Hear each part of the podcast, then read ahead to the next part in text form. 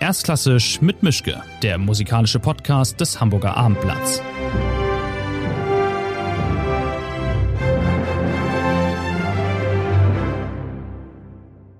Schönen guten Tag zu einer neuen Folge von Erstklassisch mit Mischke. Wieder mal bin ich zu Hause in meinem Arbeitszimmer. Mein Gast ist jetzt heute etwas weiter weg, nämlich in Peking. Es ist der Pianist Lang Lang.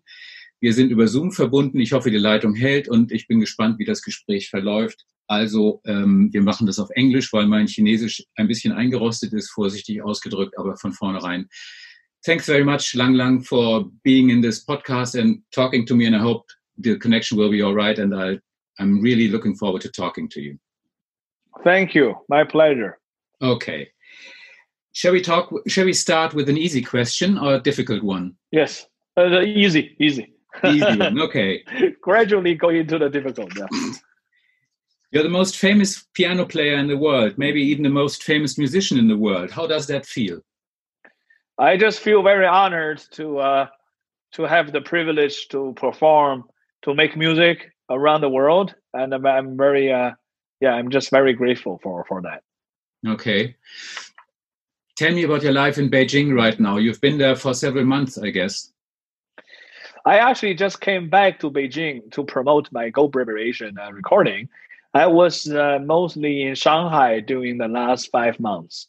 Mm-hmm. Uh, and uh, uh, so here, uh, gradually, the life got back to normal, gradually, but not in the concert level.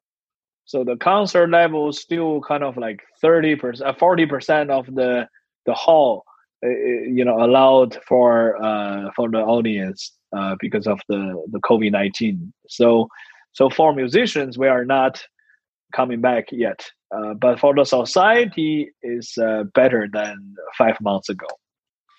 How long was your break? When was your last actual concert, and when is your, next actual concert going to be? Uh, I we are planning something in December in Beijing uh, and I hope that will be okay that time to perform. Uh, my last uh, uh concert in the in, in the West is in March, mm-hmm. so I I uh, postponed all my overseas international performance this year. Yeah. Okay, what do you miss the most? Your audience, their reaction, or the thrill of being on stage? I, I miss everything. I miss you know traveling I miss my audience, and more importantly, I also miss stage. It's just uh, uh, I I think it's nothing can compare to being on the stage. That's the mm. best part of our our career is being on stage. Okay. With uh, audience though. With audience, not with like audience. not empty stage. Yeah, like a stage with a full capacity of audience, not as like much people as possible. percent, you know, yeah, yeah, yeah. That's that's that's that's a different. It's very, very different. Okay, let's talk about Bach. Just to start, uh, I respect this recording a lot. I don't understand all of it, but I hope that you can explain some of it at least to me. Um, but let's start with the question: When did you actually and finally start thinking about actually doing this recording because you've been playing and practicing this piece for decades now but what was the point to say okay now i'm going to record it i've practiced long enough uh, that was uh, last year i did i mean i always planned to do this recording but i always gave myself a backup like if this year doesn't work i try next year Mm-hmm. Next year doesn't work, I try a year later. So I always uh, delaying my Goldberg variation uh, project. Uh, so finally, after I was taking time with uh, Andreas Staier, uh, the, the great cembalo player and a wonderful pianist uh, with the Baroque style, uh, and, and, I realized it's, it's time for me to, to do it. I feel mm-hmm. more confident to do it. I see. I found a quote from Harnoncourt, uh, a, a conductor has, who has been very important and, and, influential for you. And he said that you played Bach with no imagination. At least I was, I, I, I read about this. And how shocking was it to be told that you miss such a thing when you are actually Lang Lang? No, I, I was when when I was uh, uh when I played for him, it was 2007. It was long time ago, 13 years ago, hmm and I was a very uh, kind of a I was very nervous because this is the great Maestro Harnoncourt, especially you know on this type of repertoire, you know Baroque music, early classics. I mean, he's the the the most he's uh, considered be the most respectful musician on, on this. And uh, so when I was playing the Bach Goldberg on his harpsichord at home, I played very properly. You know, I played very evenly. You know, very very very kind of a proper. You know, I thought maybe this he will he will probably like a little bit more because it's that's what I feel about Bach. hmm But he said, no, you cannot do this in Bach's music. You have to play with all your imaginations, with all your heart, with all your emotions. And I was like, what? Is that the Bach? In my mind, I, I, I thought Bach is need to be more in the frame of something and to be, you know, to play the kind of not too much dynamic, not too much emotional, and not so much you know with uh, different colors. I thought it need to be perfectly balanced. Yeah but he told me that i have to learn baroque music. And he said i, I have to learn from a real uh, you know people who understand baroque music and to get connected from the cembalo the baroque organ and to the piano the modern piano and uh, so that's why you know my journey begins with uh, researching the real way of playing uh, Bach's music instead of uh, just some you know in my imaginations you know of Bach. But the tricky part is there is no real way to play Bach. There's not just one way to do it right, at least, and especially not in Goldberg variations, a piece which has Mm. so many loopholes Yes. to fall in it, so many problems to offer.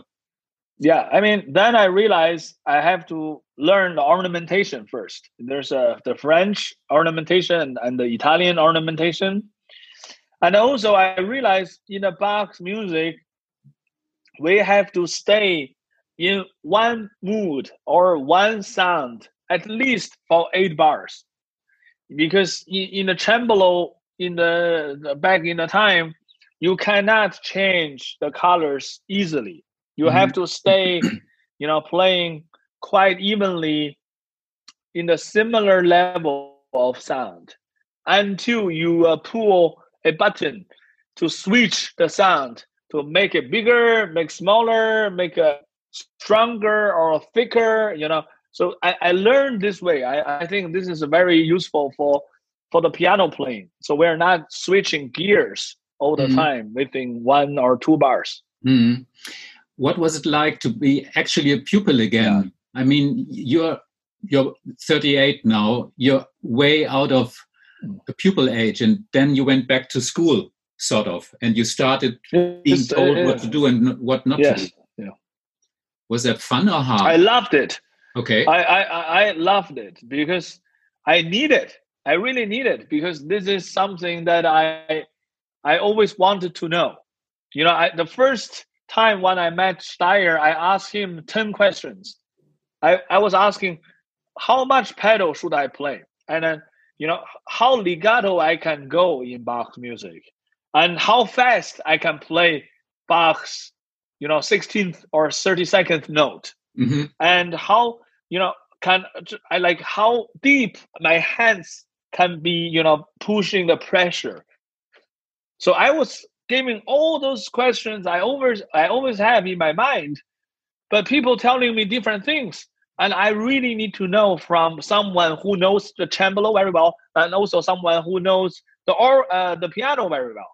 Mm. So, so he gave me a, a fantastic answers, and also he told me that as a romantic player, I often to try to be very dramatic, Mm. and he said, you know, you you you you have to be very very patient because this piece is ninety five, I mean ninety minutes when you repeat everything. Mm-hmm. And if you throw out every card already into the first three variations, then everything become very boring. He said. Mm-hmm. He said, less is more. You know, if you do too much, it's really annoying. so those, all those things are really you know very different concept of uh, playing. Let's say Chopin or playing you, you, you know like uh, Rachmaninoff. You know, the, it, it's a it's the opposite of the the strategy mm. of making. But, yeah. But the last years, the last decades, you've been known for being even more than perfect, and now you've you've been thrown into a position of being wrong and being a pupil again, and being told that you don't know what you think you know, and you don't can do you can't do what you thought you might be able to. So you're back to learning and back to being wrong again, and you seem to actually enjoy that. I really enjoyed it because only music matters, nothing else. Mm-hmm. I found a story that you, you've you've damaged the instrument of Harnoncourt while playing in his house. Is that true? And what happened, if it's true?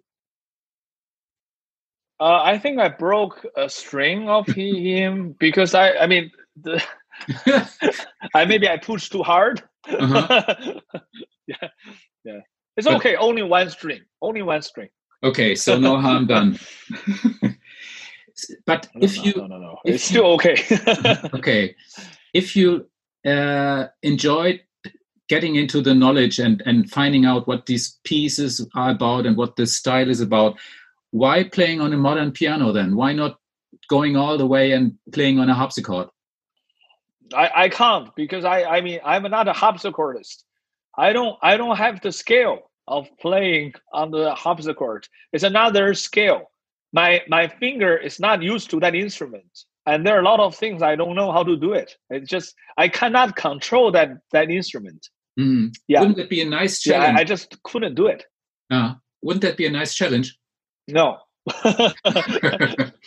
No I, I i think it's a great for me it's it's great for me to learn a little bit and to learn the skills to the piano you know mm. but I, I i'm not a harpsichordist. I mean the you know, it's uh, unfortunately it's a bit too late for me to uh, to change the, the, the fingers weight because I have to play really light. It's it's a different way of playing. It's it's uh, it's just not working. Okay. Um, if I if if you mention Goldberg variations, everybody instantly thinks about Glenn Gould and his two recordings. You did two recordings as well, and his recordings are seen absolutely as mm. perfect, and they are dramatically different. I mean, the first one is about, I don't know, 40 minutes long. The second one is about 50 minutes long. Yours has about 90 minutes. So, um, how was that having this shadow in your? I mean, look, if uh, Glenn Gould made all the repeat, if uh, if if Glenn Gould makes the uh, all the repeats of his uh, his uh, late version, Mm-hmm. He will also uh, probably reach around 90 minutes. Okay. If if he uh, you know if he uh, if he repeats everything, yeah, yeah. Um. So uh, I just I really love the recording of uh, both of his recordings, but I personally prefer the later one.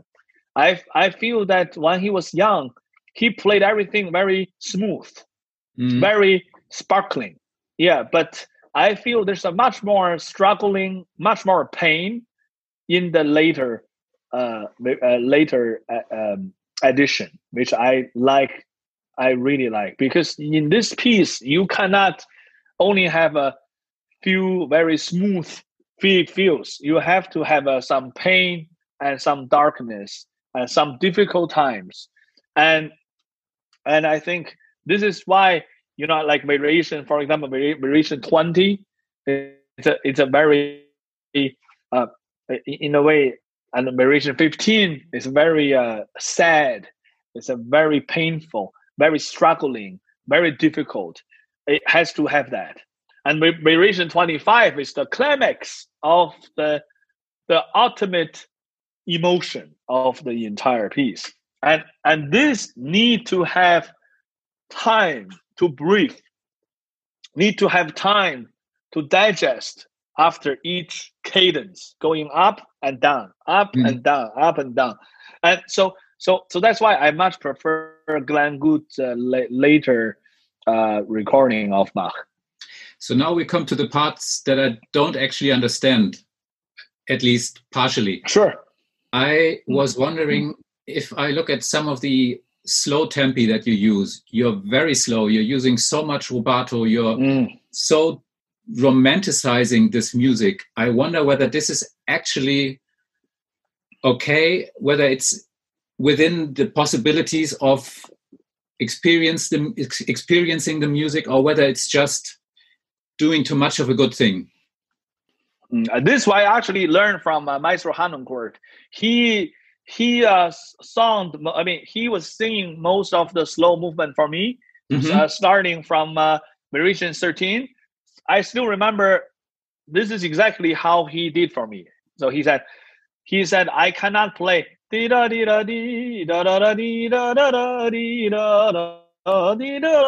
that's what I, I how i played for him mm-hmm. he said i need to do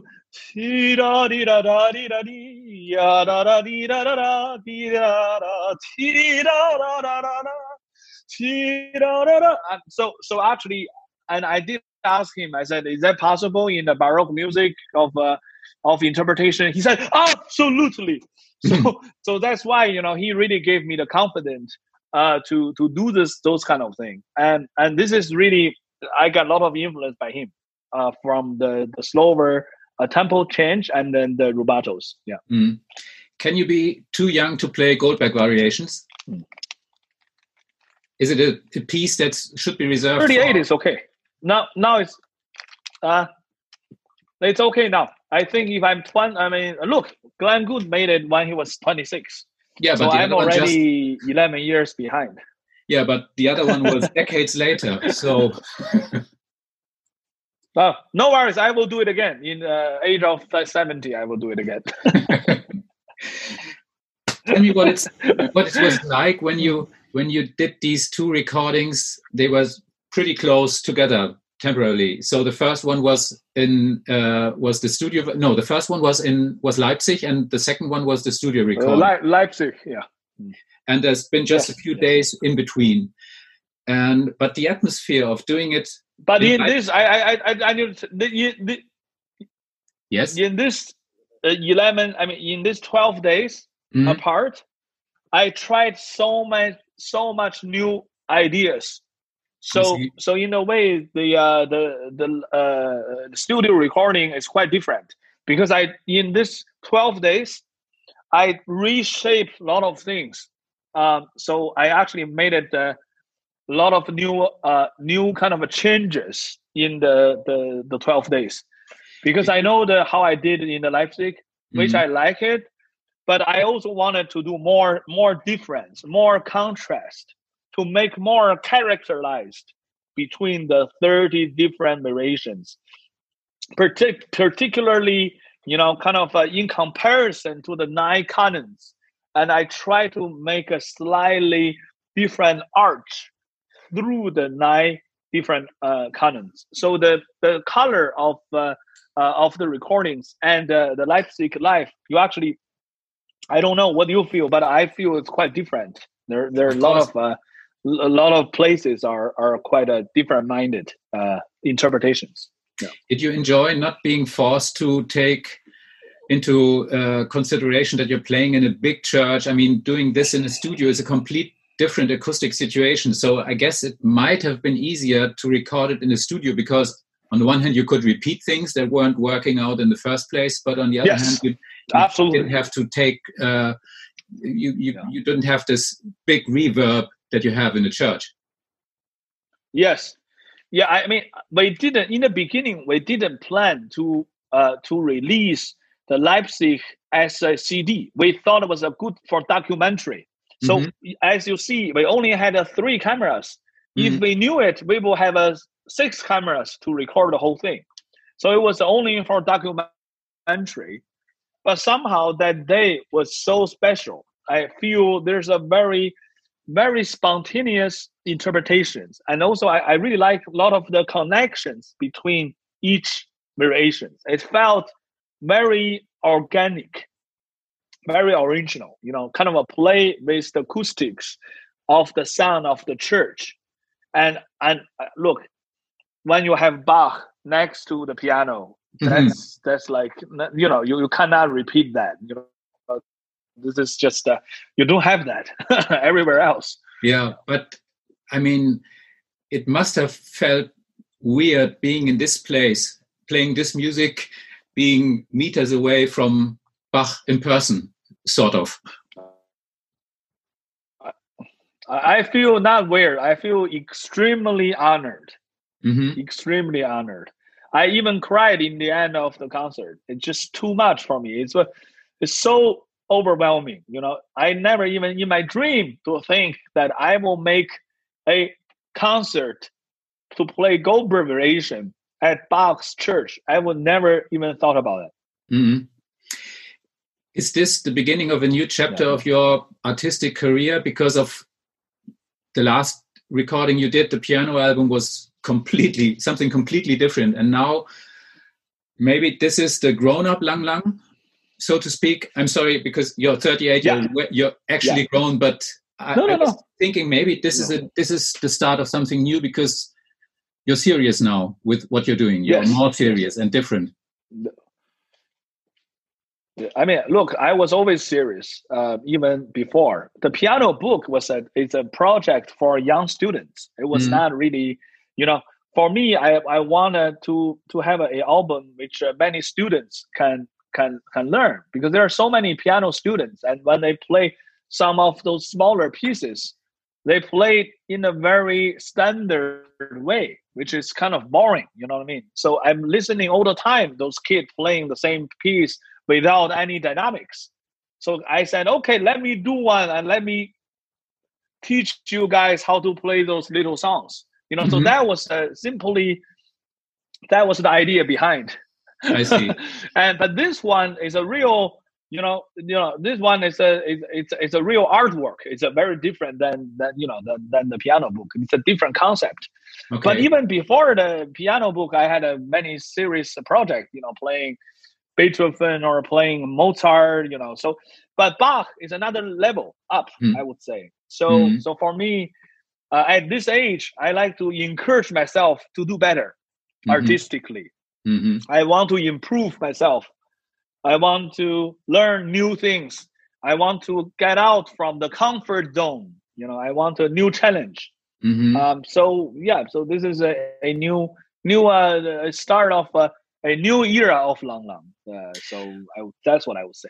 Yeah. How will play or how will having played Bach change your way of playing romantic music? Uh, I think play Bach will change me to play everything because the balance of the, the voices because in, in the romantic music it's mo- mostly the roots here in the left hand and then the, the, the beautiful flowers and the, the leaves of the right hand mm-hmm. but in bach's music everything switch everything integrated the the trees can be the flower you know the the flowers can be the the the sticks of the trees. Mm. So it's always integrating, and then each voice has their own time to shine. Mm. And so I'm sure you know later I will probably bring more middle voice and uh, the bass when I'm doing romantic music. The concepts are kind of uh, changing a little bit aren't you afraid of maybe losing some of your self-confidence after starting such a project such an such a challenging new piece and such a such a big challenge to take on like goldberg variations or is it just in the end another complicated piece of music to learn to play and to perform uh, i was i was very i was quite nervous about the whole process uh, of uh, bringing Goldberg variations into the concert world. Um, uh, but I have to, I have to, because this is also, you know, sometimes in life we have to take a new steps. Mm. And I know it, I know it is difficult, but I I'm I always want to to you know to get myself into a, a new level of performance. So mm. it's it's worth it. It's worth it to take the challenge. Mm. I don't know whether you personally know Yuja Wang. I guess you do. Uh, not very well, yeah, but I know, of course. Okay, she gave a very interesting interview a few months ago when everything, when the world was still normal, and she she said about her career and the way she she sees her career, and she's five years younger than you. That there's there's always used to be an artistic goal for her, always and everywhere, and now I noticed that uh, that there are also flowers in life, a joy that I that I can smell. And she asked the interview person that she sometimes asks herself, "Am I God or am I garbage?" So she's really in a in a conflict about what is she doing? Why is she hustling so much? Why is she always performing, practicing, traveling? What about the simple joys of life? I found this interview very open and very serious and in a sort of way uh, as well it was it made me fear about her it made me fear about people being under this sort of pressure and artists being under mm. this sort of pressure can you understand her her perspective right i mean look i mean i got married last year and i feel great you know mm-hmm. i feel i'm so grounded so loved by my family and uh, so i feel very fortunate as a person, not only as a musician, you know, but mm-hmm. as a person. So yeah, so that's what what I feel. I mean, I'm really appreciating life. I mean, that's uh, but I, you know, everybody's different. You know, I mean, uh, I I totally understand if uh, she has uh, her own concern. That's uh, totally understandable. Mm. Yeah. Since it's not easy life. Look, I mean, I mean, not it's a not easy life being a musician yeah you know that it, it, which is true it's not it's a really there's a lot of uh, you know a lot of challenges a lot of loneliness lot of uh, you know pressure you know but we have to find a positive solution mm. that's life you know life is not always smooth life is not always beautiful but we have to find a solution do you talk with colleagues about this, or is this just a sort of is this a sort of taboo topic that nobody talks behind backstage about fears, loneliness, depression, pressure? No, wait, I, I we always talk. We, we always talk about this. I mean, with uh, with uh, every musician, we always talk about this. Okay. Yeah. Uh, yeah, we always talk about this. We always try to help each other to to not think too much mm. to be relaxed mentally and uh, physically. Um, and uh, this is a, a, great, you know, after every concert, you know, the musicians are always getting together, talk about, you know, living problems or, you know, this is a part of our conversations, uh, which is great because after this sort of conversations, we all feel better, you know, mm. and this is the, it's a very normal, you know, you feel a little bit too much under pressure and, and this is very normal yeah. But uh, it's not that difficult to to pass this uh, difficulty. It's not that difficult. You just have to be open mm. you have to be open about it and uh, people will help you people will support you you know we, we're all human beings we're not machines yeah mm-hmm since we still have 2020 now i'm changing this, the subject drastically but um, we're still in a Beethoven year. How does it feel for you? I mean, what about his anniversary? Everything, nearly everything just fell apart. Do you feel sort of loss, or is it okay because Beethoven will be around next year as well? Beethoven will always be there. I mean, it's a little bit sad this year because I supposed to play many Beethoven concertos to celebrate worldwide, but uh, all the concerts are postponed. So it's a little bit sad, obviously. But maybe let's uh, cele- celebrate him again next year. Mm-hmm. They still have time to celebrate Beethoven. I mean, he he's not leaving. He will. He's always the most uh, playable uh, composer in the world, whether mm-hmm. it's Beethoven year or not. Mm-hmm. Every year is a Beethoven year. mm-hmm. So I'm not worried about him. Okay. You know, if you know if this year is a Scriabin year, maybe I'm worried more. You know. Since I guess that you actually have plans in your head after Goldberg variations, what is next for you? More Bach, Mozart, Ligeti, something completely uh, different? Uh, I'm no, I, am going to uh, I'm going to complete the Beethoven concertos. Uh, that's the next uh, thing. So mm-hmm. that's why for me, maybe next year is a Beethoven year or the year after. Yeah. So yeah, and then I will. Uh, I don't know, and then I will. I, I will plan carefully about what after the Beethoven concertos. I will plan carefully. I don't know. It's a, it's too early to say. Yeah. Mm-hmm just to make a guess, because nobody, none of us can look into the future, but what do you think the classical music world will be like when all this Corona situation has vanished and become sort of normal again? It won't be normal, but it will be something new and something different. What do you think? How will this this world look like?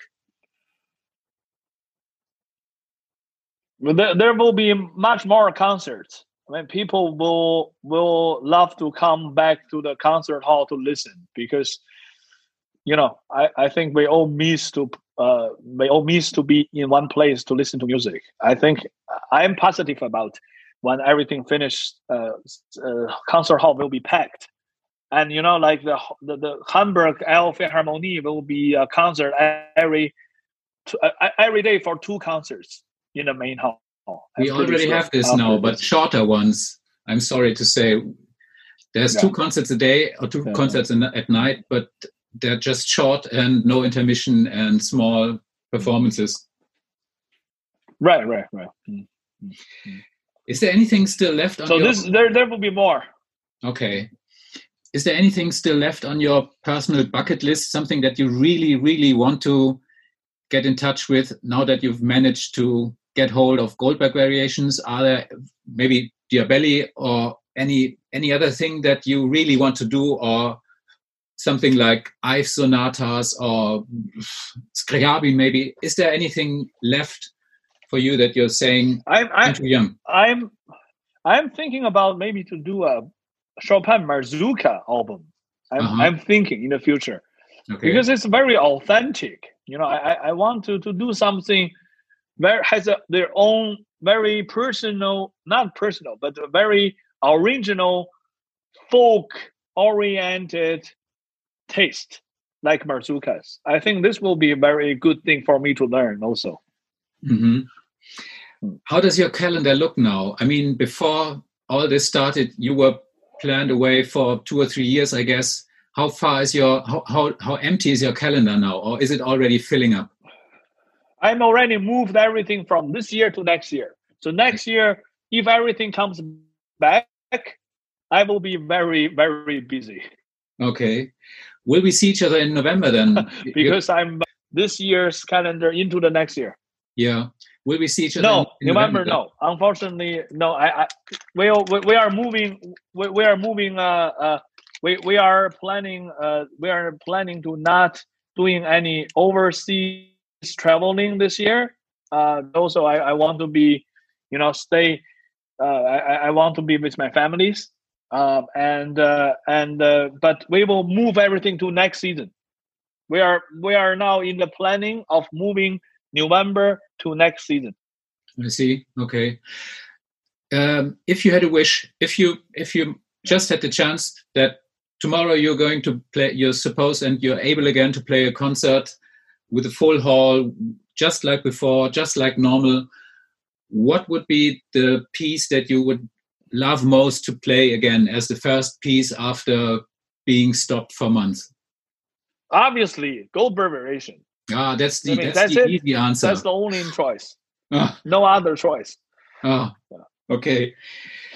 So, so the last, so the last question then. That's the really tricky one is it really true that you love sauerkraut? Hmm. I love sauerkraut from but, inside out because my home region in China is very famous for sauerkraut, and I eat it during the winter every day sauerkraut every day. I'm not. I'm no joking. Every day. Yeah. So I know what what to bring when I still remember my first time tasting the German sauerkraut. yeah. No. A slightly different taste. The the ger- German ones are a little more sweeter. Yeah. Mm-hmm. little bit more sweeter. Yeah. Okay. Yeah. So there's some there's life apart from music in you. There's other things you're interested in, although it's just sauerkraut. Yeah.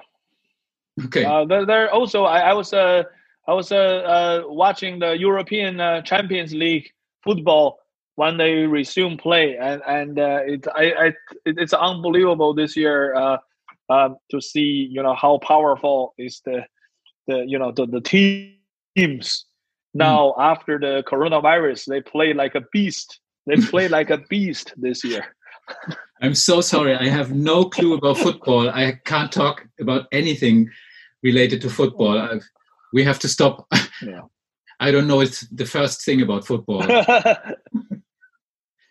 But they play much faster than before. That's what i want to say okay. Whatever. I have no clue. Yeah much but, faster. Thank you very much. I, I really enjoyed talking to you and i'm looking forward. Now i sort of understand more what your recording of goldberg variations is about and um, i think that we're hopefully going to see and hear different lang lang than the years before and um, i really enjoyed talking to you and i'm i'm curious to to yeah. see you live again and to find out what it's like listening to this live in a concert situation. So thanks very much and enjoy your time in Beijing as much as possible. Enjoy practicing, enjoy being wrong, and um, enjoy life. That's all I can wish you for now. Thanks. Thank you. Thank you. And please stay healthy in Hamburg. Stay I try healthy. that. okay. Thanks very okay. much. And goodbye. All the best. goodbye. Take care. bye bye.